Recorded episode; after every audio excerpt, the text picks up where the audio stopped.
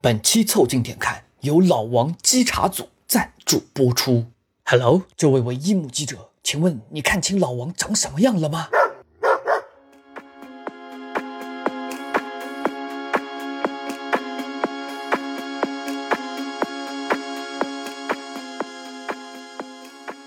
凑近点看，批示没干，这是宇宙模特公司的三个小兄弟为你带来的一个向往摸鱼、寻找观点的泛泛类都市播客。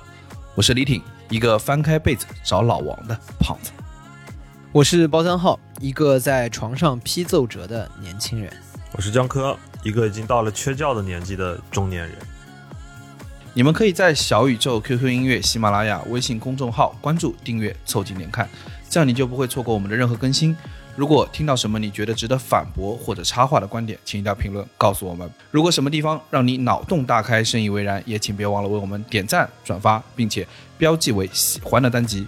如果你想和更多凑近点看的 Amigo 们深入交流，共享摸鱼时光，也可以加入到我们的微信群里来。只要微信搜索拼音宇宙模特，添加小助理，很快就可以加入到我们中来喽。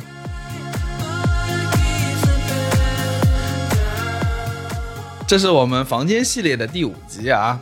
当我们带你已经穿过了浴室、厨房、客厅、书房，终于我们现在来到了家的最深处——卧室。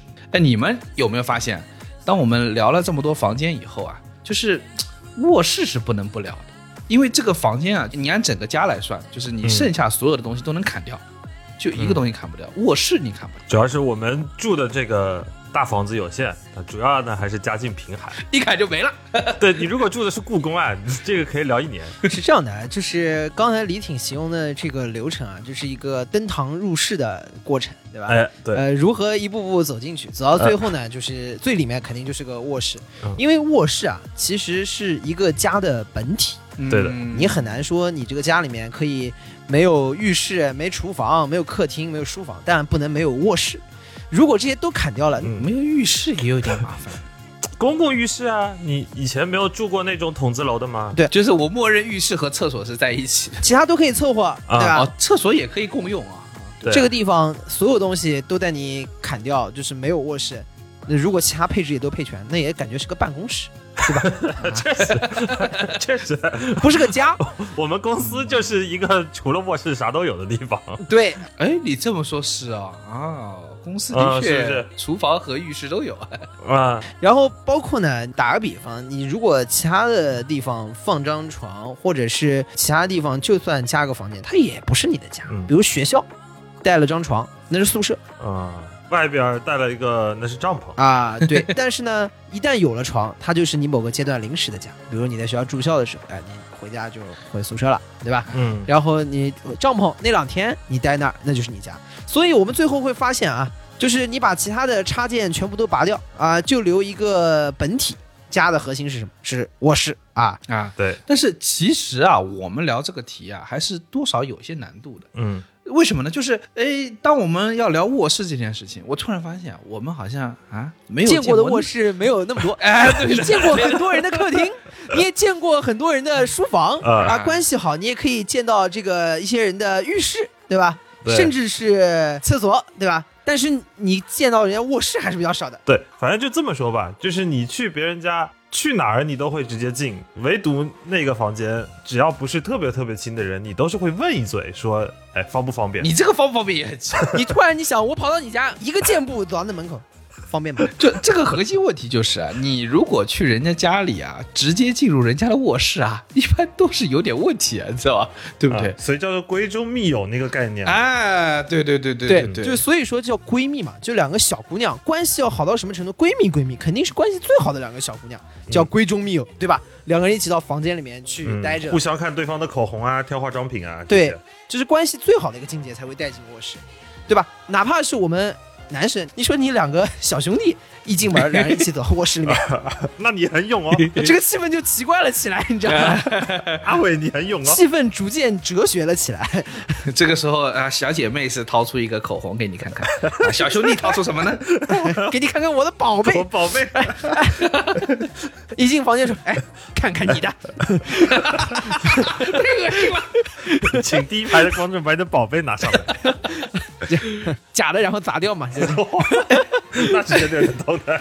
那我突然想到，哎，一般去别人家，正常真的都不会进卧室。进别人家里面啊，卧室里面一般来说住人一个人，夫妻两个人，对吧？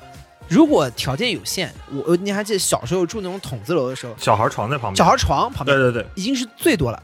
就是在这个空间里面，如果常规出现除了这几个人以外的人的话，多少有点问题，多少有点问题。哎，嗯就哎，一般姓王，一般姓王。如果你的房间里面除了一个陌生人老王出现以外，嗯又出现了其他的陌生人，那这个问题就更大了。啊， 那么问题来了，那么问题来了，一一个卧室可以藏几个啊老这个王？第一反应啊，窗帘后面， 窗帘后面可能可以藏好几个老王。我跟你说，这个嗯窗帘啊是两边打开的，你知道吧？啊，对， 哎，等一下，不止，我跟你说，窗帘两边打开，一边一个，啊，然后窗帘分纱帘和遮光窗帘两层啊，里外各占一个，窗帘一共就够藏四个老王。哦，那这老王还很讲卫生啊，还那个窗帘里面分纱帘和外面遮光帘还隔开，老王和老王还隔开，他不能一个帘子后面站好几个吗？窗帘有问题， 一进来就你窗帘底下为什么长脚？你们有没有看过那个动画版的蜘蛛侠 Spiderman？然后他们中间不是有一段那帮超能力的蜘蛛侠为了藏在那个房间里头，他们是藏在那个窗帘的上面天花板的死角那个地方，然后在那边来回爬。哎，不是，我跟你说，那个特工电影里面不是经常会有那个直接在那个天花板这个吸在那儿，嗯因为一般人不会往上看，你知道吗往上看， 一般都是老王买了张挂票， 对的，我跟你说，你想那个《九品芝麻官》里面那个，你们记不记得？那就是如烟的床底下藏了三个男人。我跟你说，那个地方还是一般好藏的。我跟你说床，底下这个就比较神秘了。我们刚才讲的像什么窗帘这后面，基本上都还是比较从容的。但是床底下基本上会藏到床底下，那真的就是生死存亡之际 了。他也有可能就躺在底下，然后他因为躺得太久睡着了。我操，那这不是老王的事情，啊那可能是画面突然变得阴森了起来。但我又觉得啊，就是这个床底下有时候也不是很安全，因为人进来第一反应就是说找一个你看不见的地方，那个床单一掀啊，床底下是不是有一个？嗯，但是我想，其实有时候最危险的地方就是最安全的地方。我觉得躲在床上可以，就是棉被一盖，你知道吧？然后那个女的把那个哎，你这个其实听起来不像老王，我感觉你是男主人。啊是 为什么？这警察进来干嘛？要学英语呢？ 挺自信的呀，我操躺在床上。所以呢，开头我们因为卧室啊建的数量比较少，所以呢，我们这集后来就想了一个这个比较好的方法来跟大家用什么样的形式打开我们的卧室呢？之前我们讲其他房间的时候都有一个游览的这个动线啊，这个记忆的线索。我们这集以老王会藏在哪 来来来梳理一下我们这个卧室里面会有存在的一些情况啊，以备大家以后啊不时之需， 好对吧？因为是这样子，因为我们之前讲，不管是客厅也好，书房也好，它是有一个游览的动线的。在正常情况下呢，卧室是不存在一个游览的动线的。它只有躲藏的动线。 对，它有，一旦你会形成移动，那大概率就是老王慌张的要躲藏。 所以说，啊我说就是卧室是家的本体啊，那这个床啊，啊，这个藏老王的这个床应该就是卧室的本体。不过你们有没有发现，就是大家说说睡在床上，可当代年轻人呢，啊，我们这批打工人都有个特质，就是嗯，你平时呢上班或快下班了啊，困得不行了，到五六点，啊这个人已经挡不牢了。但是真的上了床，哎，你又睡不着了，啊，磨叽磨叽能弄好几个小时。对对的，你除了想到这个床，除了能藏老王，终于想到它还有正常的功 能，是用来睡觉， 是用来睡觉的。 床上面是可以放人的。那怎么说呢？老王本来也是来睡觉的，他也不想到床 底，他一个我应该在床上，不应该在床底。车也是要拿来开的呀，在想什么呢？ 我之前真的有研究过这个事情，就是我小时候就特别好奇，因为我不知道你们有没有那种感觉，就是睡觉啊，经常是一闭一睁一瞬间的事情，啊，须臾之间，就是你眼睛一闭上，再睁开来已经第二天上午了。然后我就特别想把握一下，究竟这个一闭一睁这一瞬间，你就特别想把握那个瞬间。所以我小时候就一直想要很认真的研究，是我想要看看我是怎么睡着的，就我就特别在意我什么时候能睡着，然后我就睡不着。 你看，哦，可以。 所以说，你从小就有这样冥想的潜质，就是我要什么都不想，才能进入冥想。哎，但是如何找到那个什么都不想的感觉，就其实在想。 想想，我告诉我自己说，我不能再想了，再想天就要亮了。重复这句话的过程就一直在想，其实，在卧室里面，就是躺在床上，大部分的时间呢，除了睡过去，因为就没有感觉了嘛，其他的都是睡前啊，包括还有之后睡后醒来那个时间。睡前这个时间为什么拉的长呢？就我个人的感觉来说，有很多时候不睡觉，包括拖延，主要是觉得。大部分的体验下来，一天觉得今天又是完蛋的一天，今天又是垃圾的一天， 哎，又是交给资本主义的一天。对，因为啊的确大部分时间你今天过完觉得嗯今天真不错的时间还是少的。嗯生活中大部分的天数，可能二百六十五天以上，呃，或者是三百天以上，都是觉得今天是完犊子的一天。嗯，哎，我突然意识到一个事情，你有没有发现，小时候好像没有这个睡不着的烦恼，小时会不会候小时候中午睡不着，对中午睡不着，因为中午就就些想玩儿。哎嗯嗯嗯嗯但是晚上你折腾一天了，你就不会有这个睡不着。但是呢，你现在这个打工人呢，就会有这个对自己人生的判断。审视，嗯对的，就会审视自己。嗯小时候是把握每分每秒玩，玩到电耗干为止，昏倒。然后就 pass out 对。对 你现在是躺在床上就觉得今天又是完犊子一天，是，但是你越觉得今天这个否定，你越是不想睡觉你，就越想玩，对，报复性的玩手机，报复性的不睡，嗯因为你只要觉得我今天还没有闭上眼睛睡觉，今天就不算 GG 了，啊就不算投降。而且你对吧还觉得说今天还有那么一段时间，我可以自己把握一下。，对，嗯说还能不再定操作还一下能对吧，把握出一点什么其他的体验。所以你就经常会赖在那儿不睡。我觉得本质上来说啊，是对于一天的不敢结束和对一天的否定。啊，以及你害怕第二天的开始，啊，对，对的，呃，因为你很大概率你也知道第二天又是完蛋。对， 也是完犊子的一天。 天天完犊子。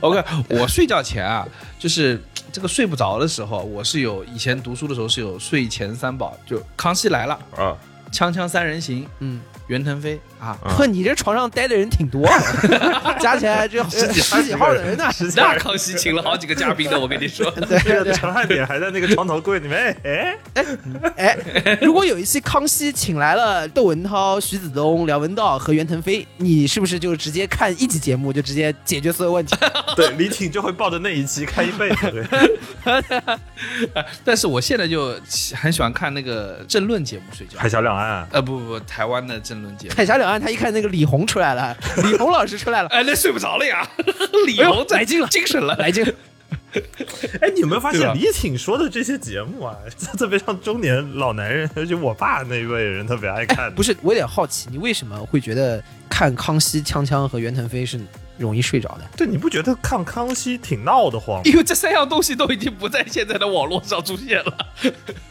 你没发现吗？康熙，啊康熙伴随他们的 下架，李挺告别了睡 眠。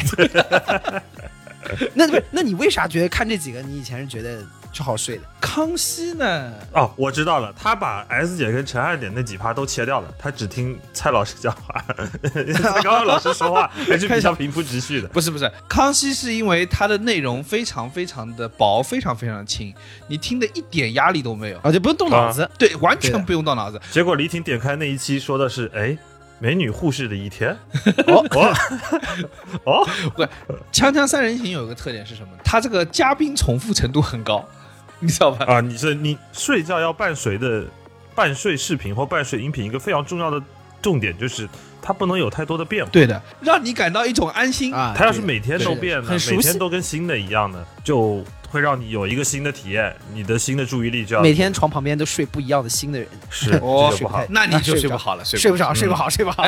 所以我推荐李挺啊， 你应该去看天气预报， 每天都是一样，但是内容稍有微调啊。明天有可能是晴天，也可能是下雨。我讲一个重点，就是你选择看什么东西。你看，无论康熙、锵锵、袁腾飞啊，它虽然都是固定，然后信息量未必说大到什么程度，但是有个共通的特点，就是让你睡前觉得，嘖我看这三样东西，我总能赚一点东西，无论是快乐、啊，还是知识。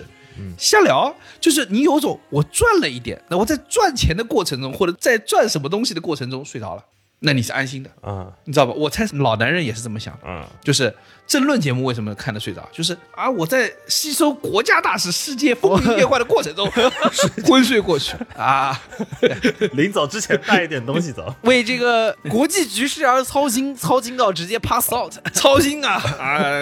对，哎，你们睡前听点什么？ 我跟你有点不一样，但有点一样。我其实睡前我不听东西，我看东西。哎，我也是看的，我也其实也是看的。对，我对对对，其实是我们本质是一样的。我床头一直有一个 iPad，那个 iPad 就不会从我床头柜上拿下来，它每天就只开那么十几分钟，就是我睡觉前。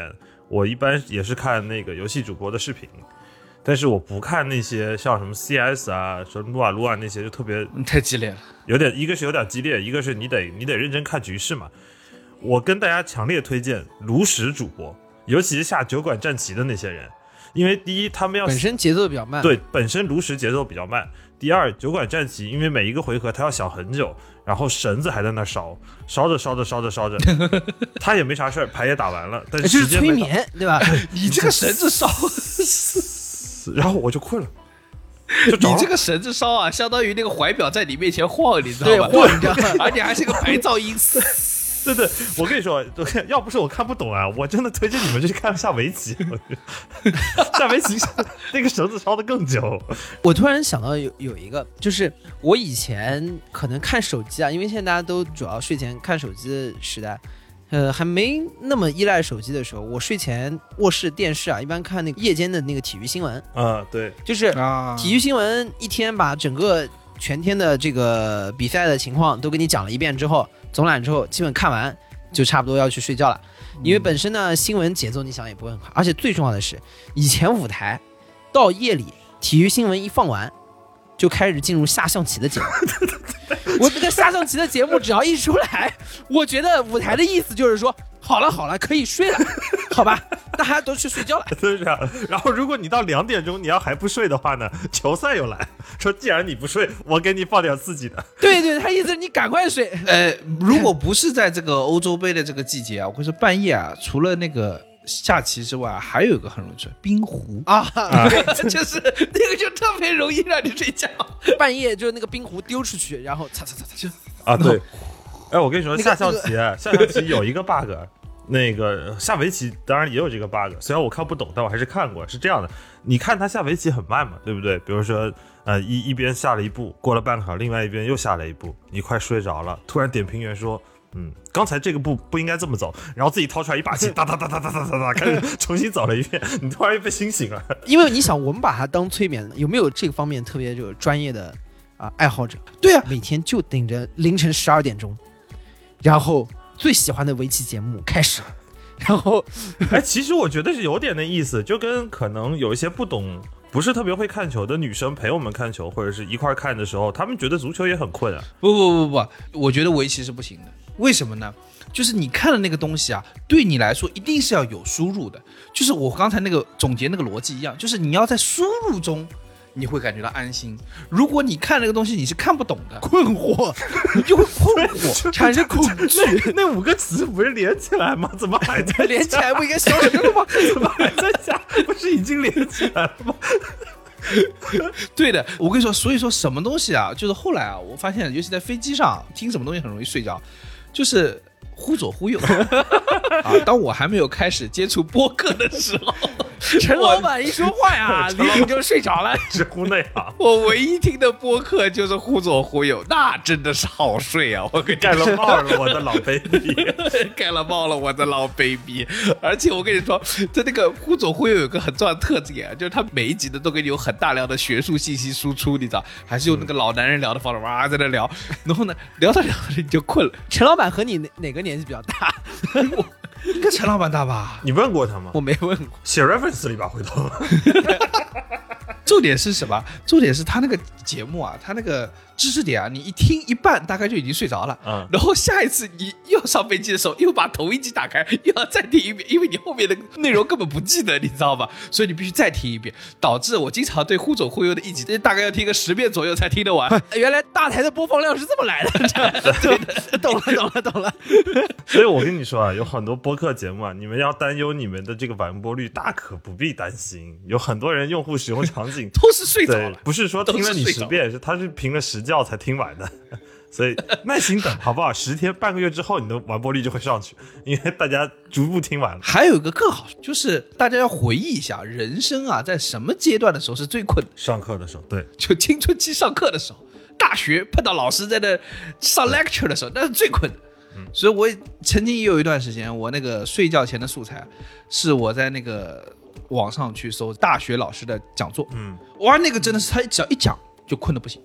就举个例子啊，比如说陈嘉映老师的课，啊，这非常好困。啊，他讲海德格尔没有一句听得懂，但仿佛你又听得懂几个名字，然后就会有一种、哦，我在学习知识， 在似懂和非懂之 间， 我就昏过去了。 但是大家可以尝试这个方法，但是呢，我给大家说一下，有三个老师你们是要避开的啊。这个这三个老师都很厉害，一个是武汉大学的李公真老师。赵林老师，这个呢，一个呢讲德国史，一个讲西方哲学史。虽然题目听起来是不是很奇怪，但他们俩讲的特别好。还有一个是上海大学的朱学勤老师，嗯讲什么改革开放三十年，呃讲的贼好，就听着听着我醒过来了。哎，我我之前也看过一个老师，就是那个复旦大学的那个王德峰老师，讲那个中国近代史，哦，对对对对对，这个老师有点厉害的哦。呦，王呃这个德峰老老师师那个讲那的个又烟好啊 玩，。不是他唯一的问题就是，你睡前看他的视频，尤其是我们这种有吸烟习惯的人，看着看着看着，手就痒。自己也想抽一根，想陪他一起 抽。他上课第一句话上来就说：“就同学们，你们要谅解我一下，我要抽烟的，我这个烟瘾太大， 那我开始把它抽。就是看他抽烟啊，我有一种能体会到，就是郭德纲说于谦抽烟那个抽 出，这这是什么感觉？你知道？就我感觉他就把那烟屁股都要给抽进去了，你知 道吗？就我们刚才说那么多，其实本质上还是就是，如果你要想睡觉，啊，选视频是非常重要的一点。就有个最典型的例子，就是基本上我要是有时候就是，比如周五晚上，周五晚上我真的不想睡，我觉得明天睡几点都行，我不想睡的时候，我我可能会看 B 站啊，我女朋友会看抖音，那真的是能刷一晚上”。哦，尤其抖音短视频，就是你不断的给你刺激，对，而且你不好看，你马上划过去，就你自然而然会有一个，就就又来一个新的。对，你会寻找一个新刺激。如果这啊个东西刺激不了你，你马上就刷过去了。，对对，信不息对流会不断的刺激你，但是如果你真的想睡，你就直接把这个刺激拉满，哎，直接去看 B 站，一把击中。 对，直接一一发入魂睡着。直接爆表。 忙了一天了，我今天就要烧干我自己最后一滴泪。然后就是忙了一天了，我身上还有点精力，哎呀，浑身是点小劲儿，就是出不去，怎么办呢？就是昏不倒， 那就嗯对 嗯就是看个 B 站，马上昏倒。昏倒，但是，哎，你这个也有一个问题，就是 看 B 站理论上是可以马上昏倒的，可问题你经常会在选片的过程中要花一两个小时，就是这个片子不行。啊，可以可以，已经翻到那个九十九加了那个烟。 我也是一个这样有坚持的男人， 梯子马上就要没流量，不是，就是你翻着翻着说，我哎呦呦，这个太厉害，这个太厉害，不行不行不行，哎呦呦，这个太厉害，事实说明啊，要邂逅一个真命天女是多么的困难。那最近呢，P 站有一个问题，就是你翻到大概九十九家之后啊，那考研的课程又冒出来， 然后就也是可以睡着的，也是 又可以回去了，又回去了，又开始看。这所以在那个 P 站上出现罗翔老师的视频啊，只能说异曲同工，对吧？对对对大家都是一个目的。其实它是个睡眠网 站，但当代年轻人在床上，我跟你说，不光有这个睡不着这个性状，还有另外一个性状，就是起不来。啊你们发现没有？ 你睡都睡不着了，怎么起得来呢？对的，半夜不睡不着，早上不起不来。哎，你们有没有那种就是那个闹钟响了，然后你不断的按那个稍后提醒？啊，对，我觉得这个也对是在卧室里面很重要的一个经历，嗯，就是你在卧室里面基本上作为自己的房间，你有两种进入和出去的方法，其实不用走门的，就是醒来和昏过去。对对对对，对你每天早上其实进入卧室的方式不是走进去，而是在 床上，呜、嗯 被闹钟叫醒。而且卧室我觉得特别棒的一点就是，不同于其他的房间，卧室是有一个精神的叠加态的体验。哦，被你说的这么高级，这是早晨快起来那会儿那种你分不清梦境与现实，就像你刚才说，我最近早上特别严重，也可能跟最近熬夜比较严重有关系。每天早上闹钟响了，然后呢，我把闹钟关掉，然后我就会刷会儿手机，嗯，手滑不超过三下，我绝对就昏过去了，是直接昏过去，literally 就是昏迷。哦，对对对对昏对，迷那个昏的特别容易。然后在梦里，在梦里我梦见自己起床了， 实际上我在做这也梦，太累了吧盗！梦空间嘛。但是实际上没有起啊。然后最后真的睁眼发现十点半了，我操，完蛋！而且一般这种时候醒过来了，然后会有一个第一反应，就是猛醒，然后脑中充满问号。我刚刚不是已经起来了吗？哦然后第二个问题就是，那他妈现在几点？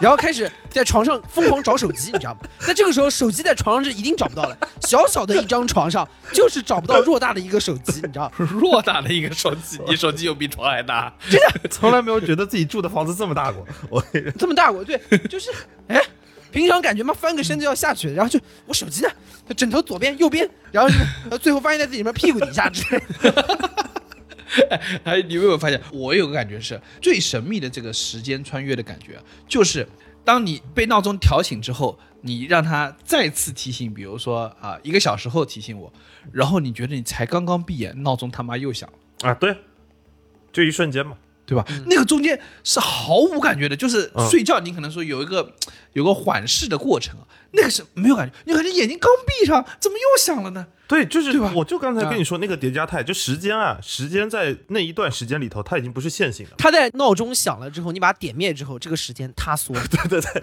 它会它会快速跳转到第二个闹钟响，然后第二个闹钟响了，哎它又不线性了，你时间变成一个断点，然后你你整个人就跟那搞信条呢，来回来回 倒，每每一个点来回倒，见鬼了！我我有时候在想，我靠，我要上班能这样该多好，开完一个会眨个眼，直接第二个会了。但后来我发现了一个方法，让自己能够早上就是醒起来，就是我会放那个 Gangnam Style，、我操，你不觉得闹腾？那 Gangnam Style 就是那个起来了之后那也，太吵了吧！不是它不光是吵，而且是那个 Gangnam Style 就是起来之后，说实话，它是可以让你全身的 DNA 都动起来的，然后快速可以把你喊起来。哎，你戴个墨镜是有点像鸟叔哎，你这么一说，啊是的，那我倒希望旁边有个悬崖。。梦里什么都有，好吧？是这样的，就是刚刚我们说的这个卧室的这张床啊，嗯其实呢是一个时光机的作用。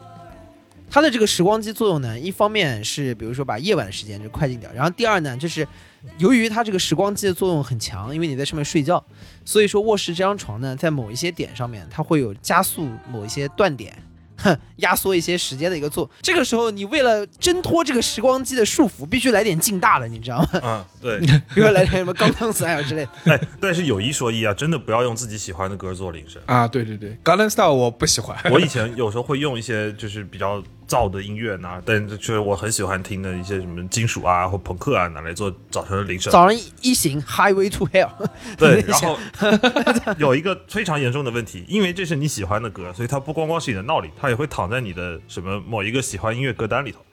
然后早晨上班的路上或者什么哪儿的路上，突然他妈 shuffle 到这首歌，直接心脏骤停。哦，对对对，哦，我我跟你说，除了这个以外我，iPhone 有一些元代的这个铃声，还有这个闹铃，我觉得已经让人家现在已经成噩梦了。啊，对让人家天然生理不适。只要有人给你哼出噔噔噔噔噔噔噔噔噔噔噔，我跟你说，马上浑身难受。啊，你刚才那那个灯没有让我难受，是因为你第二个音好像走 掉了。呃走掉了，真的太不准了啊！给我后期放个原版的， 你这个这感觉就是东北造的 iPhone， 你这你这 iPhone 带口 音呢？我跟你说，我早上醒来一般用的方法是什么呢？就是我早上起来之后，在床榻之上，床榻的，啊第一反应肯定是什么呢？批奏 折。哎呦，啊哇，这个尊贵，你这个我操，你果然是个榻你啊！这个床正方形的吧你？怎么不是龙眼呢？呃，在我的这个龙床上面起来 之后啊，第一件事就批奏折是什么呢？你就是肯定先去打开手机看一下信息，对吧？嗯昨天在正睡着的这段时间里面，到底又发生了一些什么事啊？嗯那这个时候一般看什么 呢？？有有有有尊贵尊贵啊，先看看微博啊啊，这个就是舆情局，对吧？，有什么要上奏？啊，有没有上奏的啊？然后再看看大家什么虎扑，看看体育局有什么有什么汇报啊？还有一个方法教你们，就是早上如果醒不来是什么呢？我在旁边还一边看手，一边在播报一个什么三十六氪财经新闻啊，一条一条的放哎呦啊，等于 旁边、啊对对对旁边还有人给你很立 体念，很哎立体，很立体。啊，然后这个时候因为不停有人在给你汇报啊，这个信息的输入啊，哦一听哎呀谁又要 啊上市了。你这个是 President Daily Brief 啊。啊，对对对啊，对，总统早间简报，啊有人跟你汇报谁谁谁要就上我市们了。之前说这个早间简报是在书房，但是因为我们条件有限，对吧？我们啊，这从床此上君王不早朝， 啊主要是没地儿早朝，啊就在床上早朝。 从从此啊君王下不来床。对，然后你听那个早上财经新闻，然后你就看啊，这个等于国务院又来汇报了啊，这个 国务院，做你个梦 吧。对，有点像啊。然后你就听人们慢慢醒过来，然后拿手机再一看，最后看什么？看一下微信啊。昨天晚上身边的一些啊军机大臣们有没有在你睡着的 时候哎呦给你留留言？啊，这个时候就比较容易醒了。看着看着就看， 我操，半夜老板给我留言了吗？ 老佛爷来了， 醒了醒了醒了，太上皇，太上皇，整太个上人皇。直接九十度翘起来。瞬间跪在了床上， 这个时候瞬间就醒了。我跟你说，你一看半夜老板给你留了一条什么什么什么弄好了吗，哎呦， 行了行了行了， 老板应该跟你说，你上个季度的汇报很差，你们部门已经被砍掉了， 你今天不用起来了，你不用吃了。 这不是老佛爷教的问题，这直接推出午门就斩首啊！这是蒙古人来了，我跟你说。 所以说这个我们刚说了那么半天，又是不爱睡啊，又是不爱起来，其实本质上还是得说，就是这个床上发生的所有事情啊，真的是这个家里头最舒服、最温馨的地方。啊，也是对。然后所有会打断的那些什么老板的信息啊，然后烦躁的一天的那些预约啊、booking 啊，都是逼着你要离开这张床。对，就因为这个你是你的归宿啊，你不想离开。，对，哎，说到这个卧室啊，我突然想到，我有个很深刻的洞察。你们说这个床啊是很温馨的地方，但你有没有发现一件事情，就是那个那些家居软装的那个设计的杂志里面啊，就那个床啊看起来都很温馨，比你正常的床都要温馨，嗯嗯哪怕是宜家的。对不对？但家里却没有这感觉，你知道为什么哎，我猜想啊是这样子的，我们都去过宜家嘛，宜家的床啊？布置的越温馨的越不好躺，上面东西太多了，你知道吗？三层被子，六个枕头。哎，抓到重点但了。是抓到问重点题是，你看那些老头老太太最后会躺的是什么？就是那个床垫，啥也没有，那床垫，老头老太太睡得巨他妈 。香对我发现了，就是这些家居软装设计中，为什么那个床看起来特别温馨啊？就是那个床上枕头多，哎，对，特别多，对，最好多到就是你只够半张床让你睡觉，你几乎在这个床上横过来睡哎才行。花团锦簇，这个真的体验会提升非常多。对，美式幸福家庭起码配六个枕头对，因为我以前在澳洲的时候，就是你们去过我那个卧室嘛，我那卧室那个床应该啊。有一米八的，应该是那个 king size 那个床。然后你这样会引发这个 amigo 们对我们错误的联想。我们去过你卧室，你给我们看什么了？你说清哦楚。我们但的确好像是去过他卧 室，是去过呀，因为他家只有他卧室。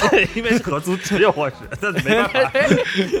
大家如果想要探究为什么他们会来我们的卧室，可以回听到第零期啊，《宇宙模特公司是怎么来的》一个考古回去第零期听听江克掏出了什么宝贝。但多回来这张床，就是我当时我记得我刚搬过去的时候，因为那个床特别大，那应该是我在澳洲住过最大的一张床。哎呀，然后我就放了一个枕头，因为只有我一个人住嘛。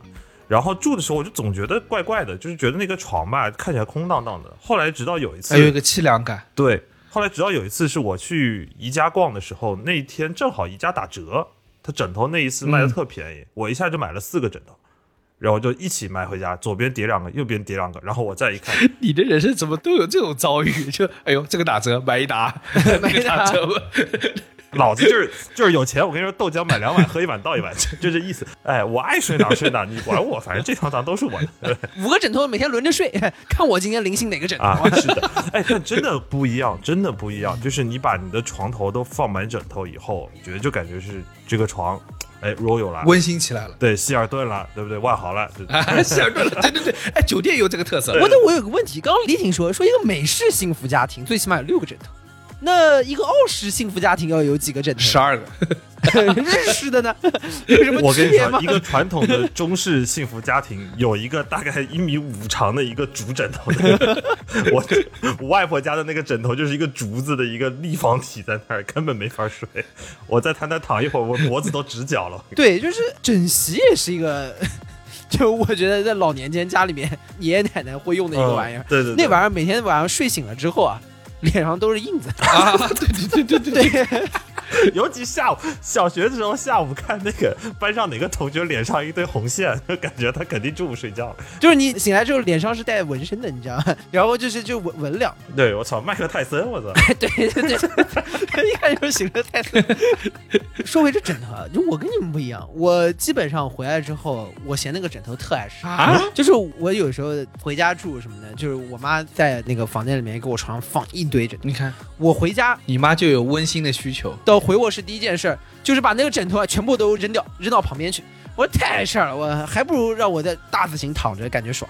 我跟你说，为什么他家枕头多，就是因为他爸妈可能收下来枕头懒得收了，都丢他床上，反正他也不着啊家。哎反正我也不在， 对，我每次回家的时候，我家可比他温馨多，我床上十几个枕头，二十几床被子，我跟你说全部丢在那里， 二十几床被子，你要干什么？就夏天换下来的，冬天全丢在那个地方。这个包浆号啊，就是不了解这个枕头的妙用，对吧？你脚下可以垫一个，然后你这样的，你的腰就会抵着你的床垫，你就晚上不会腰酸，对不对？嗯，然后呢，这个头上整一个，两边架两个，啊，你就会有一种自己是那个啊董卓的感你觉。不觉得你自己特别像是一个 ICU 里的病人吗？ 四肢全部是垫起来的。 你怎么不直接找人给你架起 来呢？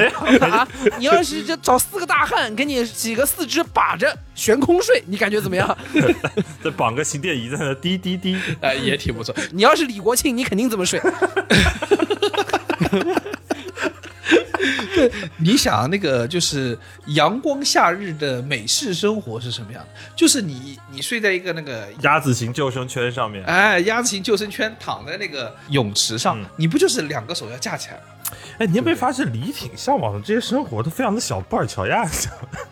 他不是布尔乔亚，他这个感觉啊就是要往昏君那个形象去，你知道 吗？对对对对，是吧 他首先身身材上就已经很董卓了。对的，哎摊摊在那儿，然后在左边有人扶着，右边有人架着，最好啊，旁边还有两个宫女给他在喂葡 萄。哎，大王来吃个葡萄，对， 我我有个问题，为什么昏君都要吃葡萄的？其实吃其他水果，我觉得也是可以，但是呢，葡萄呢，性隐喻的程度更强嗯，啊。它这个一个低低头，对 吧？哎，塞到你因为嘴里你要这么 面，想，因为这样你要把这个画面换一下。如果是李挺在那儿，然后旁边四个肌肉男，呃，喂李挺吃菠萝，皮都没有削，把往他脸上塞，我觉得 太可怕 了！吃榴莲， 那是上 刑，你说不说？ 你说不说？泳池里堆满了猫山王。还是葡萄吧，我们这个金瓶梅都看过的。啊，可以可以，然后我跟你说，就是我们现在这个家里枕头都要求，就我最近不是搬新家嘛，嗯我就会弄那个就是比较厚的枕头啊，为了是睡下去是这个头是能陷进去的，然后特别舒服那种。嗯，但是啊，就跟江科讲的呀，老人家对这个枕头的要求似乎跟我们是反过来的。对他们都是硬的。对吧？然后你再想那个古人啊，那个枕头啊，它就是一个玉枕嗯，啊，我想那玩意儿怎么睡啊？哎，对，我在博物馆看到那个，我这百思不得其解，这有这咋睡啊？对呀、啊，他不拿两件衣服垫垫的，是啊，他们是睡在楼梯上睡习惯了吗？ 他比如说什么翻个身啊，什么头磕到那个枕头不还疼吗？是啊， 对啊，他那个玉枕两边是翘着的，稍微翻个身，哎呦一下，我操，感觉被人拍了一掌。我就想说睡那个枕头难道不会落枕吗？嗯，我很难理解。所以啊，为什么古代人平均寿命短？啊，可能都是落枕落 的。我们是不想下床，他们是确实下不来床。 这个脖子一直是歪的，就是天天社上问你说你为什么不正眼看我，然 后抱抱歉社长，我真的转不过来，然后头就被砍。 说脖子不要，可以送给需要的人。就我跟你们说，这个我给大家普及个小常识啊，嗯，也不是常识，是个神秘的偏方啊，就是。我对落枕啊，还真的有点研究，因为早年啊，我没有找到那么好的那个陷入感的这种枕头啊，嗯我经常落枕。后来呢，我发现落枕啊，就是有一个穴位可以快速的治疗你的落枕。假设啊，你是右边的这个脖子落住了、嗯啊，那右边疼，你在左边啊找你那个手肘中间那个缝啊，沿着那条缝，然后用大拇指沿过来这条筋，靠着你那个缝，大概三个手指的位置，有个叫手三里穴。然后你在那个位置摸，你会摸到一个很痛的地方。如果是右边脖子的话，就左边的那个那个三里穴那个位置会有个很痛的地方。嗯，然后你拨它，一拨你的脖子就能动了。我原来觉得这个是一个就是是一个往上瞎说的，啊因为我从来不相信这种穴位的东西，感觉还没有。这是我第一次相信，因为一拨马上脖子就能动，啊，所以我跟你说啊，这个中医还是有点用的。 李挺在一个音频节目里头疯狂的给我们展示手三力学在哪儿， 我心里在对想，我我们怎么把这个信息传达给别人？而且你这个也让我刚刚听出了一种熟悉的感觉。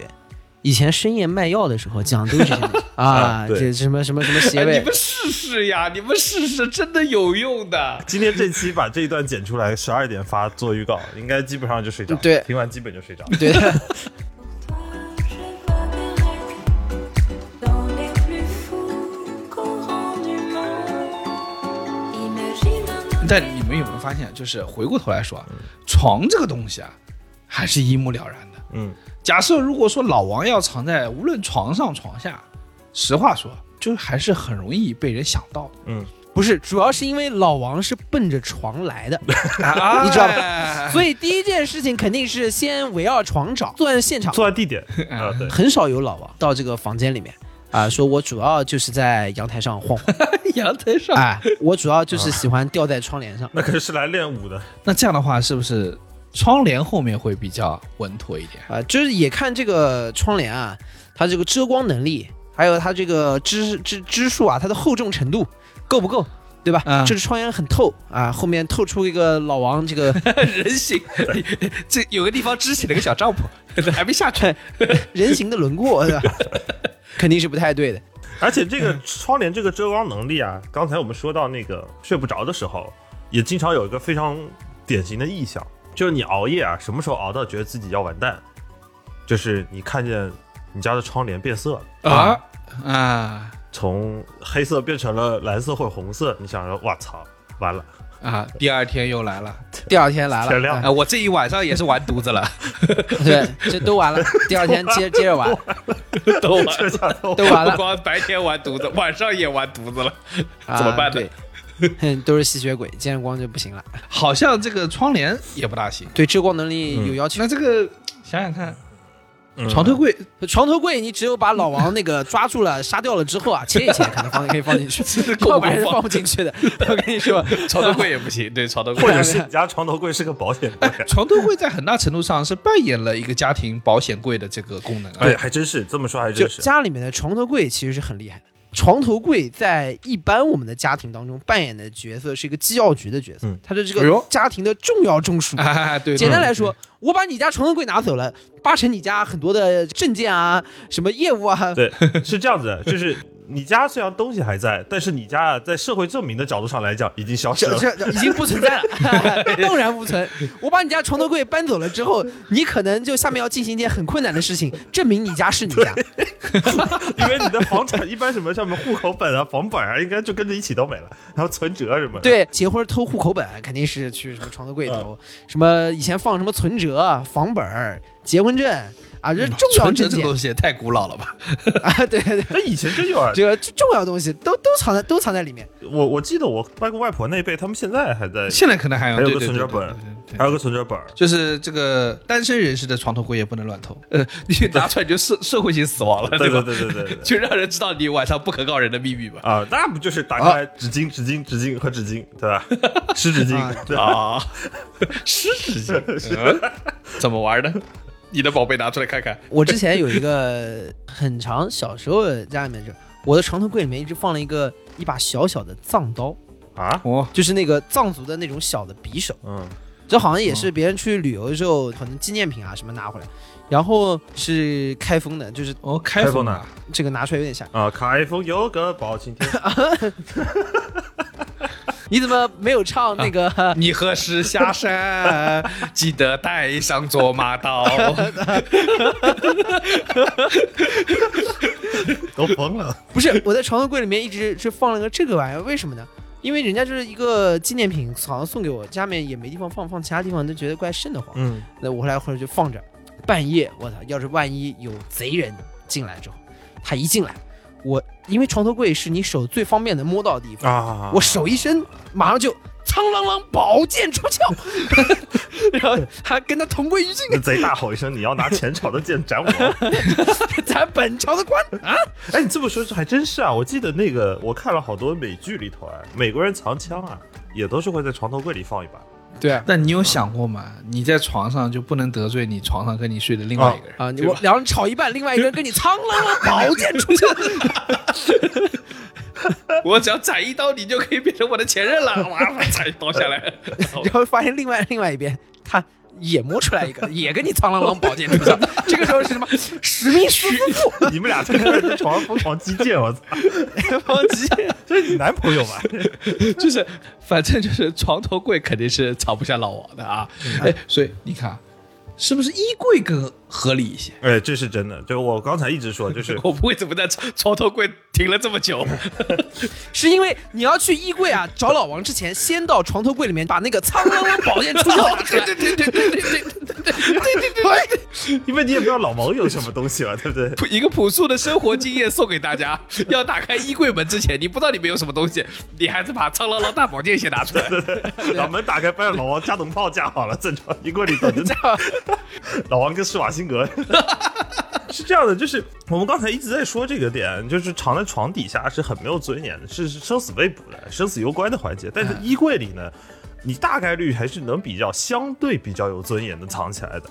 为什么？因为至少你能站起来。绝大部分的衣柜，你至少是能够站在里头，或者是比较舒展的在里头。啊，嗯而第二个呢是衣柜，衣柜嘛。首先，你进去的时候，一帮是光着屁股的，但是至少在那里头呢，你是可以套些什么东 西可以的。穿点出来。哎哎，不过我跟你说啊，现在的老王现在有一个非常严重的问题， 就是啊，我自从跟我女朋友住一块儿之后啊，我我衣柜里头基本上只有一小格是我的， 老王进去就很无奈，找了半天，我天哪，怎么只有裙子呢？ 老王光着屁股进去，女装的出来了。一时半会儿我不知道到到底是谁的老王， 老王出柜，女装老好王。像是我的问题。你说要不我进柜子里 吧？说到老王出柜啊，我突然想到一个问题：这个同志朋友们出柜，他出的是是哪个柜的？啊，就是衣柜。啊，就是衣柜吧？昨天我们对的查了一下，它英文原名叫 Coming Out of the Closet 嘛，Closet 就是衣柜嘛。啊，哎，这个好奇怪，为什么在衣柜里？有这么个说法，不一定对啊，就只是临时查的，就是他们以前管这种性取向，在早年间，在他们看来是性取向特殊人群嘛，他们因为社会的一些观感，相对没有办法像现在这么好的表达自己的时候，他们有一个形容叫 skeleton in the closet，就是橱柜里的骷髅啊，就是他们把自己的这个真实的一个取向。就看作是一个橱柜里的骷髅，那么我展开了我坦白的过程，其实就是一个从橱柜里头走出来的一个人格的过程，反正这是一个说法。女这个装感觉就像是这个骷髅，就出是 老王在里面一直没出来， 男主人一直在卧室里待 着，像老王在里死面在里面了。死啊了。，老王的问题可能就另外一个事情，老王可能是进去以后发现，哎，有点意思，有点意思。我竟然很喜欢这样的我自己，很自然的穿了女装走了出来。走了出来之后，老老王这个属于进柜，走出来之后，这个男女主人正在对峙，正在对峙的过程当中，老王机智的大喊了一声“老公”， 剧情反转了。说老公，你说句话呀！ 还是把从老王身上说回到衣柜里啊，就衣柜其实也是呃这个卧室里面一个主要的内容。嗯，我实话说，我原来对于整理衣柜这个事情也没有什么太多的感觉，因为大部分这个对于我们直男来说，对我们小时候没有什么整理的概念，就往里塞嘛。对塞嘛，就是这个一件衣服从衣柜里面出来，大概率是球状的。 对对对对啊！但是，而且就算你一开始叠一叠，后来因为你又叠了其他东西，它挤吧挤吧，它就是都在一起。尤其是你这个衣服是就是上下叠着，然后你要拿最下面那件衣服，啪一声 啊，，怎么全出来出了，然后然后就全部就叠球状，结果 对，索性完蛋， 完 蛋，拉拉拉倒，又是完犊子的一天。都放弃。 啊 哎，有好多迷信的人是这样的，有时候迷信觉得说今天衣服塌了，今天完了，你这个迷信有点脆弱或者什么今天下床两只脚没塞到鞋里，有一只脚踩空了，今天啊！完对了。的，今天下床先迈左脚了，今天完了，然后立马躺回去重新睡。 不是我跟，因为他是福建人，啊福建人是迷信的，鱼啊，那个还没吃完先翻身就啊，这家完了，我跟你说，福建有那种寡龟的那种 那种习惯，闽南人嘛，就是把两个脖丢在地上 寡龟，然后我忘了普通话叫怎么说，闽南人教我的，就是一个符丢在地上，然后它的朝向不同会告诉你今天啊的运势，对对对不对？每天就是嘛，那个 衣服掉下来了，然后散在地上，寡龟失败，完球 完球毁灭。完全。啊，鞋找不到可以完球， 闹钟响了，手机找不到， 彻底毁灭。但是我个人对于整理衣柜这个事情有概念，是真的开始要逐渐上班之后啊，就是你那个柜子里面，因为我上班是有 dress code 的，对那个衬衫、西装逐渐变多，它就是稍微要整理一下。这就不能揉成球了。 生活逐渐有了见制，对，对，被建制所束缚，不能再窝成一个球了呃，。对，因为这些东西是得挂着的，要不然你之前就白熨白烫了，你知道吗？然后你就哎一个个挂那儿，你这个时候对它空间有点要求我。们在今天开始录制之前，小包一个人在我们的摄像头面前在烫他的衣 服。然后呢，我们的录制时间现在是凌晨一点半。之前在讨论的时候，一边讨论一边怕妈的衬衫还 没熨完，赶快赶快熨上，这个被生活的建制所束缚。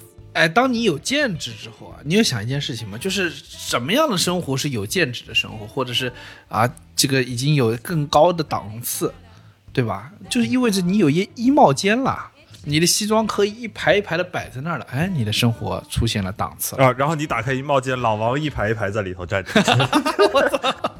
就可以站下更多的老 王，老王快乐街，里面站了一对老王， 哎，但是衣帽间这一点有点意思啊，就是我们后来搬家以后，家里有衣帽间，但那会儿我已经搬出了，我就就在澳洲，要么就现在在北京，基本就没在家里住了。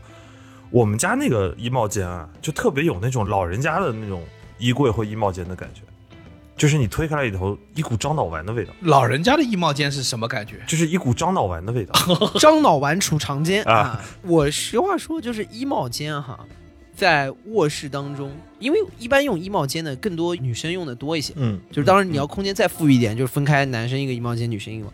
其实这个衣帽间很多的时候对女生来说，有点像女生给自己的一个小小的博物馆。哎，这倒是，这倒嗯对是的，在这个里面，其实它是很有成就感的。嗯，过去了之后，哎，这是这个鞋子区，这是衣服区，呃这是包的这是区，我的 Birkin 啊，啊这是我的 Kelly 啊，，给自己等于有一个小的博物馆。然后呢，衣帽间嘛，肯定又是步入式的。嗯，他一旦走进自己的这个博物馆里面呢，就可以配搭了嘛？ 进入自己的博物馆奇妙夜，对吧？所以说，这个对于他的幸福感的提升博物馆奇妙夜发现两个 Birkin 丢了， 我操，太奇妙了！博博物馆奇妙夜是突然发现两个 Birkin 开始相互讲话了，你知道吗？你跟我这图灵测试的吧，但是我这个感受不深啊，因为呢，我觉得女生可能会对于这个感受。但其实你你这么想，这个画面你肯定经历过，就是你女朋友每天早上试衣服，她一定会问你说：“哎，我今天穿这套好不好看？”在镜子前面，每天都要问啊，嗯，我反正我每天早晨都要被问一下，情色和谐，情色嗯和谐、，这个这这件可以，但是裤子得换一下啊，给点反馈，要给点反馈，怪不得你这么熟练，每天早上都在练习，厉害不！断的复盘，不断的进步。衣帽间是我们刚才讲到，呃，外挂这个概念，其实衣帽间就是一个很典型的卧室的外挂，嗯，就是你生活条件变好的一个非常典型的体现，就是你的卧室的外挂变多了。，对，正常来说，一个卧室是放不下这么多老王，对吧？嗯。但每天我在两百平的这个大床上醒来，可能放两个连的老王， 那我怀疑你也是老王其中之一。呃人人人在抓老王， 人人都是老王。你这感觉是什么走婚制啊？你看啊，就是我们一般人啊，这一个卧室啊，竟然是容不下一个老王的，它是属于我们自己的一个最后的栖居之所。 你别说容下一个老王了，我们这一集全程说在卧室里面找老王。其实，对于年轻人来说，在城市里面能拥有一张自己小小的床，已经很不错了，已经很不错了。当然，对吧老王今天只是一个意向嘛，你可以理解为是今天这一期的导游。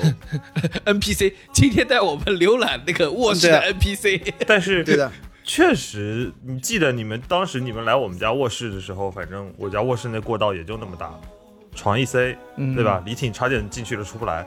呃，后来走到阳台出去的， 这过过道有点窄了。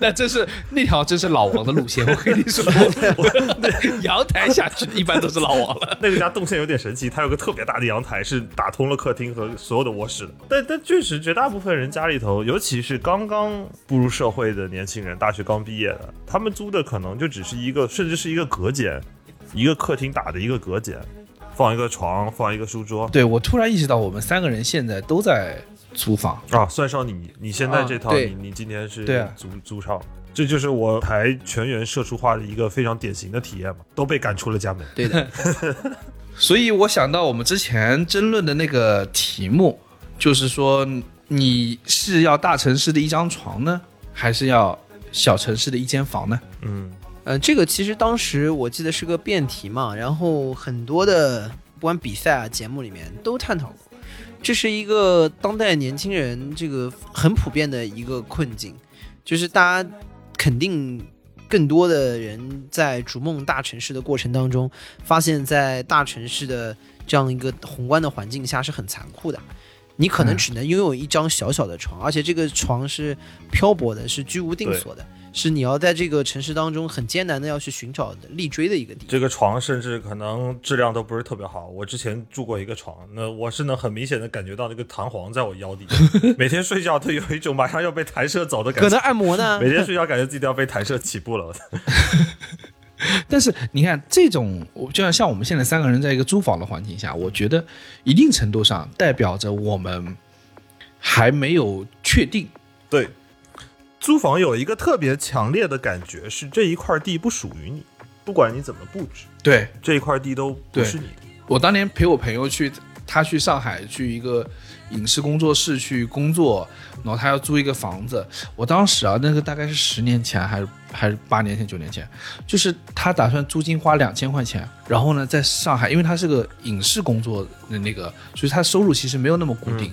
他两千块钱租个什么房子？就是两千块钱上海租不到什么地方吧？对，那个时候他就只能在上海的内环边上租一个用三甲板隔出来，就那个房子啊，你在网上搜说这个房子有一百五十平，我操，你去了一看，三甲板把这个一百五十平房子隔成了七间。啊，我知道，我刚才说的就是这种。对，然后那个三甲板那个门一打开，就是一张 single bed，非常非常小的一个单人床，就大概跟你那个弹簧床差不多那种状态。然后呢，紧接着你的床就是你的柜子，嗯，这个房间放不下剩下任何一样东西，嗯，差不多。然后拘束至极，你知道吗？这个状态很像什么？很像我在澳洲的时候，我去那个墨尔本那个淘金镇，就可以看到早年那个华工去淘金的时候，就是你为了获取那一个金子，你奔走异乡，然后你那个帐篷里面也就只有一张小小的床，嗯，那个状态。我住的这个地方啊，没有这个，没有那个，就是整个大城市，你仅仅只有一个立锥之地，然后是一个小小的落脚的隔间。所以我在想说，哎，你们俩如果假设我们现在啊，比如刚开始所有的一切，从你们的角度，大城床、小城房，你们会怎么选呢？我觉得从结果上来讲，其实我们三个一直都是选择已经很明确了，大家选择都是至少现在都是大城市的床。但是我其实对于这个选择开始发生犹豫是，我突然意识到，不小的城市里头也能搞到还不错的房。啊，就会出现性价比的一个那性价比嘛，你开始比较。我之前看了一期小爱大叔的一个视频，好像讲的是一个成都的一个豪宅，还是重庆的，我忘了。一个你已经坐上了豪宅的梦了。大几百平的好，对我那那谁，三十岁的直男最爱看的东西就是买不起的车跟买不起的房，嚯，然后放弃自己干不完的活儿， 就是浪费自己再放在那儿不干。但但是那一期我觉得特别有意思的一点是，那一个房子走完了以后，那一套房七百多万，然后当然还是买不起。但是我第一反应是，七百多万在北京似乎也就那么回事儿，就你能买到的房子，可能就是地段好一点的一个比较破的七百多万，四十平吧。啊，四四十不不不四十平有点过分了，啊四十平以内就很学区房。东三环你你不得只有个四十平吗？七百多啊也万。不用纠结，但是我可以很明确的说，反正就是能选择的地方不多。就是如果你对品质有要求的话，但是像成都或者重庆，就是西南一带，它的确在房价的性价比上面给了你很大的空间。我记得我之前有一次去重庆开会，然后我就问我的同事，我说我们酒店楼下看到一个小区，我说这个小区直接就在那个江边上，带着江景，我说多少钱一平？他说大概可能就两万多一平。当时我觉得是给我很大的一个 shock，就是你这个笑课我同样也有过。我零九年的时候我去重庆，然后我跟我同学，我指的那个嘉陵江上面的房子，那个山上面的啊，你是完全可以看到整个嘉陵江的。然后呢，他说那个山上还有那个温泉是通到这个房子里面的，那是和记黄埔的房子，所以这个质量算是比较好的。然后我当时零九年啊，我当时问我说，哎，那个房子大概多少钱一平？当地那个出租车司机师傅跟我说，大概五千多块钱一平。啊，零九年嘛，那还对更早一些嘛。呃不，但是零九年我们这已经我也想是是是对是，对我知道，对吧所以我觉得这里有一个很有意思的点是在于说，呃，这个辩题本身给了我们一个特别大的落差，好像说啊，要么就是北京的一张床啊，要么就是什么鹤鹤岗的一套房。但其实事实上面，是哪？，鹤岗就是两万块钱可以买一套房的地方还有这种地方，是不是？你发现没有？就是你甚至不需要把整个 level 降到鹤岗那么低，只要稍微降一档，重庆、成都不算是小城市了吧？不是小其实地方啊，不是小地方了，新一线了已经也算新新一一线线了。但是你只要降一档，你就会发现，哎，原来一间房是可以实现的一件事情。嗯，那这个时候，你的选择就会开始犹豫了起来，它它显得不再那么对立了。因为不会跟性价比过不去对，本质上说是。但是呢，我是觉得大城市啊，其实还是会拥有更加充分的多样性，尤其是我们说的几个超级的一线国际大都市，比如说像什么北上深啊这样，因为。他们能提供的多样性，就可以提供更多的这种年轻的 neighborhood 的这样的街区，嗯，呃，而且它我们一般是觉得，好像在大城市里面你能找到的是更好的、更顶尖的。其实我觉得不是，呃，像这种年轻的 neighborhood 是可以给你提供更多生活的宽度和广度。对的。你可以遇到各式各样更多的人，而且呢，其实说实话，也给你去尝试各种丰富性的生活，去降低了门槛。比如说，你可能可以找到一个还挺有趣的黎巴嫩菜，可能可以找到一个什么。很平价的，真正意义上的 taco 餐车，你真的可以找到，其实他们也没有那么的贵，但因为它的丰富程度确保了它这样的存在。但可能真的是你去一些其他的，就不用去到什么很小鹤岗，你根本不用想。鹤岗人，鹤岗人听这期节目肯定很生气。 哎，鹤岗我是真的有点心动的。有一说一，我们谁对鹤岗没心动过？马上工作室就搬去鹤岗，好吧？搞一大平层，他到底在哪个省？你能跟我说一下吗？东北啊，东北啊， 黑龙江啊。哦，哎，别别想，我跟你说，我我们现在收入在鹤岗，嗯可以可以买套房的，真的。 可以啊批发，我跟你说， 皮皮有点过 了，对不对？WeWork 就算了，我是我们我们打算从 WeWork 改成鹤岗。我觉得还是说回这个大城市年轻的 neighborhood 它带来的好处，就是哪怕就比如说你说江哥去福州，可能你要去找到各式各样的什是哎么哎你，想在福州吃一个 taco，可能就去挺好的餐厅才能吃到。可能对，就就很复杂。我觉得这个多样性啊，你再往深了说，你你想想看，举个例子，你要在大城市，假设你要做播客，你能遇到的人，你能请教的人，就可能性大了很多很多。这是一个非常重要的一个区别。就是这个丰富性的，就是你要做任何一件事情，你能在这个城市里找到人，是的，就是我们刚才对讨论的，其实如果我们只是把所谓的丰富性局限在物质上，很多人就会问说，哎，那我在福州我可以买到网购到 taco 啊，我自己稍微简单的加工就能做到。但是对于相对，当然不是小城市啊，可能相对说不是那么发达的城市，它的文化的丰富性是不及于像北对京、你上找不海。到同好，是的，啊，这种文化所形成的交流的氛围是没有的，找不到对这的些可以一起参与的人文化活动。所以我们三个总体上都还是会倾向于选择大城市，因为大城市给你希望，许诺你以机会。它虽然残酷，但同时它也聚合着所有的逐梦的人，或者是各种各样丰富的、边缘的、特殊的、亚文化的一切东西。所以我一直觉得，就是人与人聚合是有无限的力量的，然后这是城市可能性的来源。对，所以我觉得就好像这一期我们说到说，卧室是一个家的聚合，是一个家庭、一个房子单位的一个本体。那其实就有点像是说，你是掌握了这一个地方的核心，只要有这个核心，我就能够在这个地方立锥。那这个时候，他就给到了你，尤其是对于年轻人的一个可能性。